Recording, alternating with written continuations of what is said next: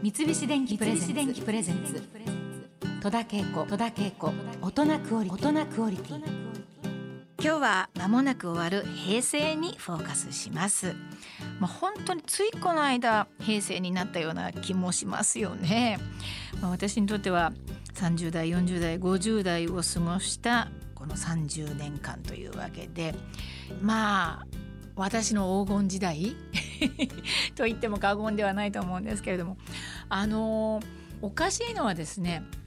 アンパンマンの映画の時にあのアンちゃんね三菱の CM で私の娘というかあの息子の嫁です。あんちゃんは。あんちゃんと仕事した時に30年前の写真を持ってきてくださいと。だからまあちょうど平成になった頃のね写真を持ってきてくださいって言われた時に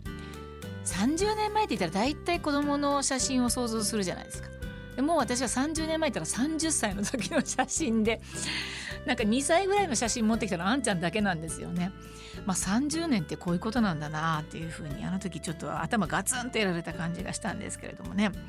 まあ、昭和の終わりの1988年にその「ソレイケアンパンマン」の放送が始まりまして、えー、平成元年の1989年は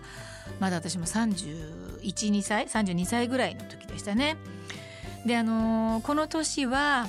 えー、舞台で「懇親愛」というあの松原俊治さんの作演出の作品で、えー、私あの紀ノ国屋演劇賞を受賞させていただいた年でもあります。もう忘れちゃってるんですけどもスタッフの方がこれ調べてくれましてね、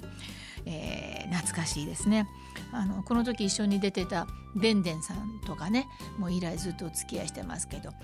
作家の松原先生がお亡くなりになっていまだにでんでんとはあの松原さんの墓参り友達で、えー、一緒に命日近くになったらお参りに行ったりしているわけでありますね。そして平成2年ですか。1990年。と私がそうですね1920歳から入っていた劇団バラザを退団した年というふうになっています。それでこの年からあの機関車トーマスもスタートしてトーマスの声もやらせていただいて、まあ、初代ですね。初代のトーマスやらせていただいて。まああのめったないんですよね。その、まあ、いわゆるあのビッグタイトルロールって申しましょうか。アンパンマンやってトーマスもやって、まあ、2大人気キャラのトーマスがねこんなに人気出るって全然実は思ってなくってあのすごいでも面白いなと思ってやってたんですよ。クレイアニメっていうんですかねあのイギリスらしい感じで大好きでしたね。まあ、2つのキャラクターをあの担当するのはなんかあのすごく楽しかったですね。全然違う感じのあの、まあ、両方とも男の子っていうあの設定ではあるんですけれどもすんごく楽しいなと思ってやっていました。えー、やはりあのゴードンっていうね機関車の役にあの内海健二さん、えー、お亡くなりになりましたけれども内海さんとあとナレーションは森本レオさん、えー、なんか素晴らしい先輩たちとトーマスやれたことをすごく良かったなというふうに思いますね。それから、えー、平成元年に美空ひばりさんが亡くなった時私ねあのそのいわゆる三人娘と言われているひばりさん、えー、雪村泉さんえりちえみさん。で、ね、ひばりさんだけにお会いしたことがないんですよ。後の二方にはなんとお会いしてるんですね、えー、ひばりさんにはお目にかかったことないんですけれども亡くなった時はね本当に昭和が終わったなって思いました、私は母もあのいわゆる昔のああいう歌謡曲とか大好きなのであの小さい頃から私も一緒に聴いていたから、まあ、夏メロというか昔の歌もよく知ってますし本当に美空ひばりさんはあのいつテレビでふっとかかっていてもちょっと釘付けになるんですよ。あの変えられないっていうかねあのちょっと足を止めてしまうというかあの本当に引きつける力のある歌唱力だなってまあ未だにもちろんそう思ってますけれども昔からそう思ってずっとあの見てた美空ひばりさんが亡くなった時は本当に昭和が終わったなっていうふうに思いました。平成も進みまして平成9年に私は不惑の40歳になりましたね、えー、この年忘れられないのは三谷幸喜さんの初監督作品映画ラジオの時間に出演したことでしょうか。私はあの、まあ、わがままな演歌歌手の役で千本のっ子という名前の役でねあのおかげさまで日本アカデミー賞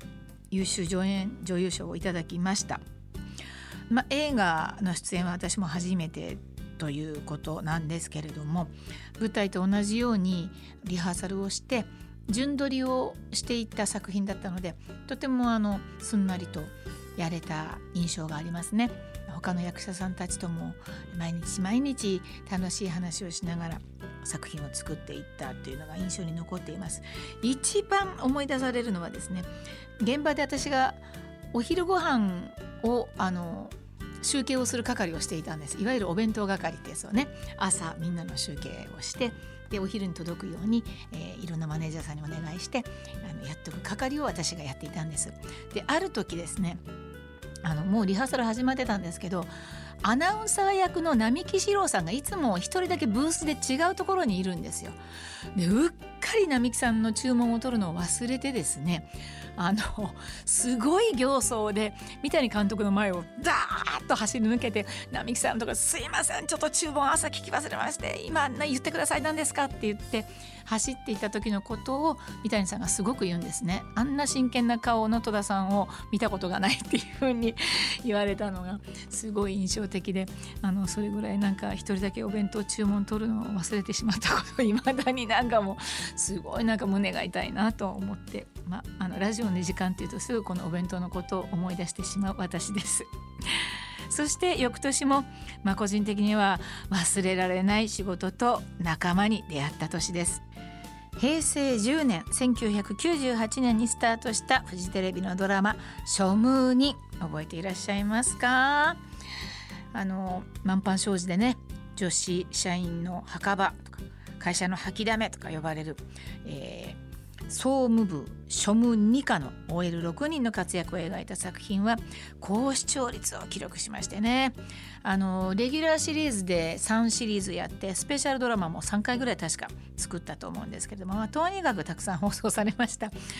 ここで高橋克実とも知り合うわけなんですけれどもね、まあ、以来ずっとあの仲良くしてまして、えー、庶務2のメンバーとは毎年1回会う庶務にの会があります。未だに続いています、えー、一緒にやっていたあの伊藤俊人君がね2002年に40歳の若さで亡くなってしまってまあみんなあのそこを乗り越えてねあのシリーズも続けてみんなで頑張ってきたんですけど、まあ、彼の命日に毎年今でもあの集まれる人は集まろうということでずっとずっとずっとこれからも続けていきたいと思ってますしあの本当に長くやりましたからみんなあの家族のようにしてずっとお付き合いをしていますお互いがお芝居やっていれば見に行ったり、えー、近況報告をしながら、えー、なんか連絡を取り合っている本当に素敵な仲間です。庶務に、えーまあ、あれからねあのいろんな形であの庶務にもあのやってましたけれども、まあ、あの私たちはあの古い庶務にということで いまだにみんなで仲良くしております。平成19年2007年に私50歳を迎えましてその記念にですね歌手として再デビューをすることもできました。まあもう強引な感じなんですけれども記念として何か作ろうっていう時に